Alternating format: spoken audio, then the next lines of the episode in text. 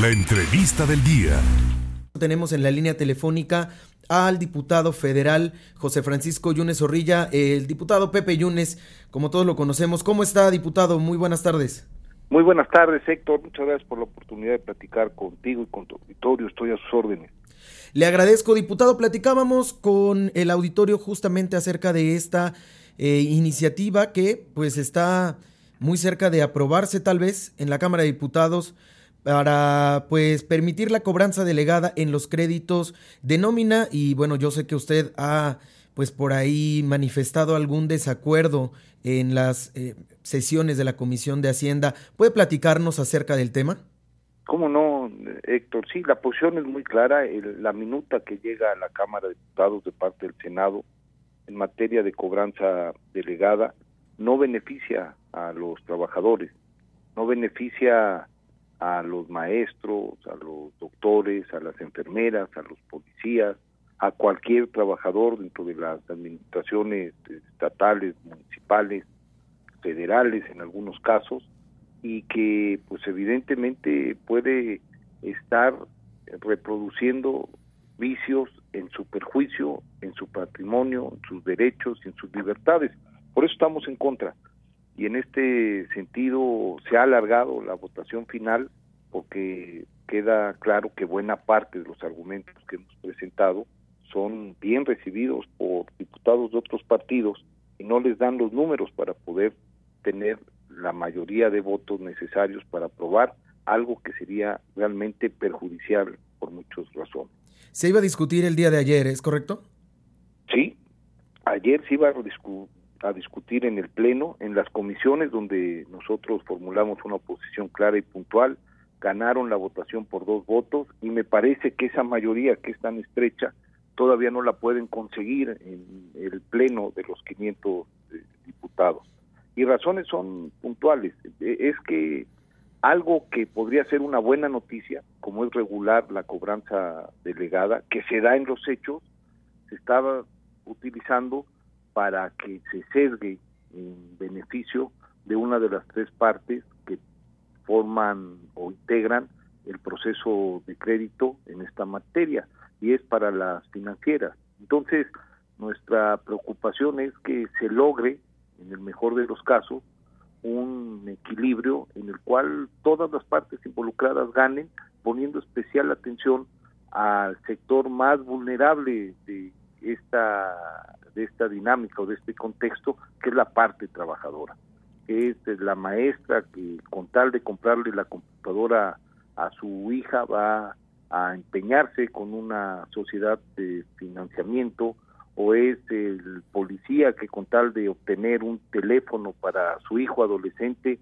va a recurrir a un crédito con cargo a su salario que de por sí es es, reducido, si no fijamos hasta cuánto se puede endeudar, si no le damos la oportunidad a, al sujeto de crédito de que pueda elegir entre las distintas ofertas cuál es la que mejor le conviene en función de la tasa de interés o en función de la comisión que va a pagar, me parece que este esfuerzo no está cumpliendo y en ese sentido pues lo hemos dicho y lo hemos repetido las veces que sea necesario. No es buena idea esto que quiere Morena pasar por mayoría en la Cámara de Diputados, porque ya lo pasó por mayoría en el Senado.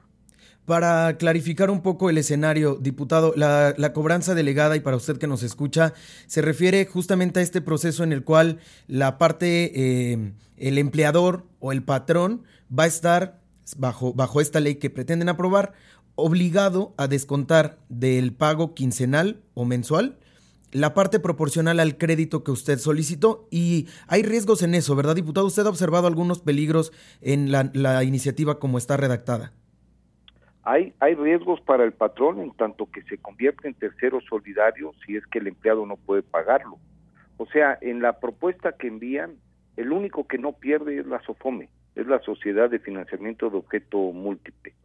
En lo que estamos discutiendo en la Cámara, el único que se beneficia en cualquiera de los escenarios es el que presta el dinero.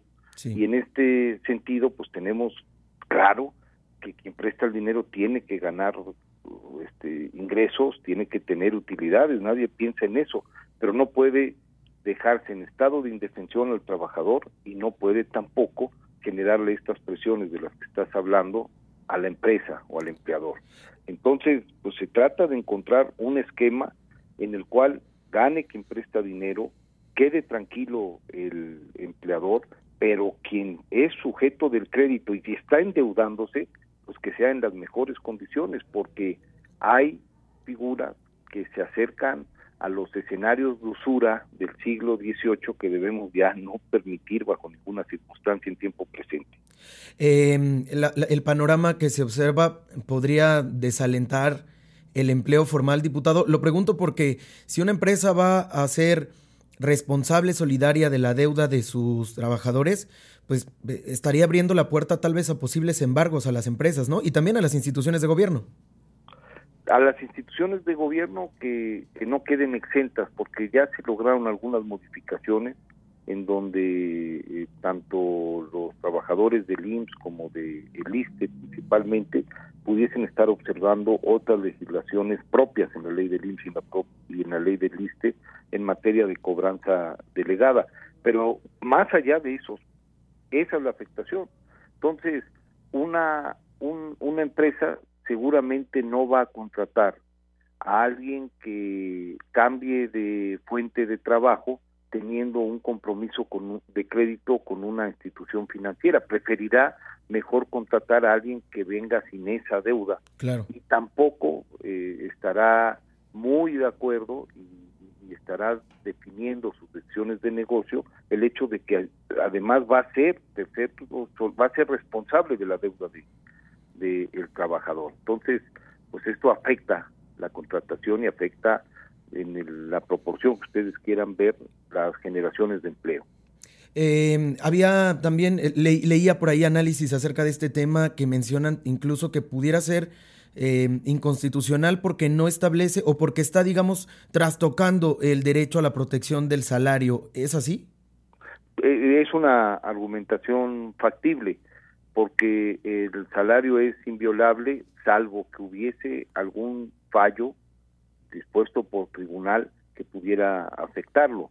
Una decisión judicial de un juez, por ejemplo, para que se genere tema de pensión, pues obviamente afecta el salario, pero tiene que ser una determinación judicial la que afecte el salario. Si no es así, el salario es inviolable y aquí se le está permitiendo al patrón que es el tercero como empleador, en poderlo retener.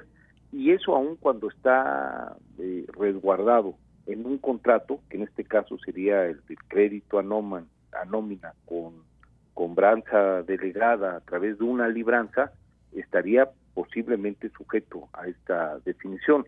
Entonces abre la posibilidad a que sea inconstitucional y a que pueda estarse analizando desde distintas argumentaciones. Diputado, le, agradezco mucho estos minutos que nos ha regalado para el auditorio del Demócrata y en contacto. Eh, quisiera, última, nada más por último, em, ¿ustedes están dispuestos a replantear la iniciativa, a mejorarla, es decir, o, están completamente opuestos a discutir el tema? Nosotros estamos completamente opuestos a esta minuta, más no a regular el tema de cobranza delegada lo que nos eh, lo que nos separa de la iniciativa es que se está normalizando en ley, se está regulando una situación con todo y sus vicios en perjuicio de la clase trabajadora, cuando tendríamos que estar legislando para regular esas actividades sin esos vicios y generando controles, supervivencia y protección a los derechos de todas las partes, del que da el trabajo, del que presta el dinero y de quien se endeuda como trabajador, aun cuando este último requiere de mayor tutelaje y de mayor eh, atención en función de que es dentro de este engranaje el eslabón más débil. Entonces, tal y como está, es, imposible que pase. Legislar sobre la cobranza eh, delegada es sin duda una obligación y nos estamos tardando. Hay que hacerlo bien, hay que escuchar los representantes de los trabajadores, hay que escuchar las voces de quienes conocen este tema, como son las organizaciones que acompañan a los deudores, hay que escuchar a la bancaria, hay que escuchar a los reguladores como Banco de México, como la propia Conducef, es decir, hay que hacerlo bien y nadie de los que estoy citando ha estado sentando en una mesa dando sus opiniones, compartiendo sus experiencias y tratando de encontrar un punto de acuerdo en el cual todos estemos de acuerdo. Entonces, pues es imposible así. Diputado, lo voy a comprometer aquí al aire para que la próxima semana que se discute en el Pleno podamos volver a platicar, a ver qué conclusiones hay. Ojalá que se logre eh, pues mejorar esta iniciativa y regular pues de manera equilibrada el tema de la cobranza delegada. Muchas gracias, diputado Pepe Yunes. Gracias a ustedes.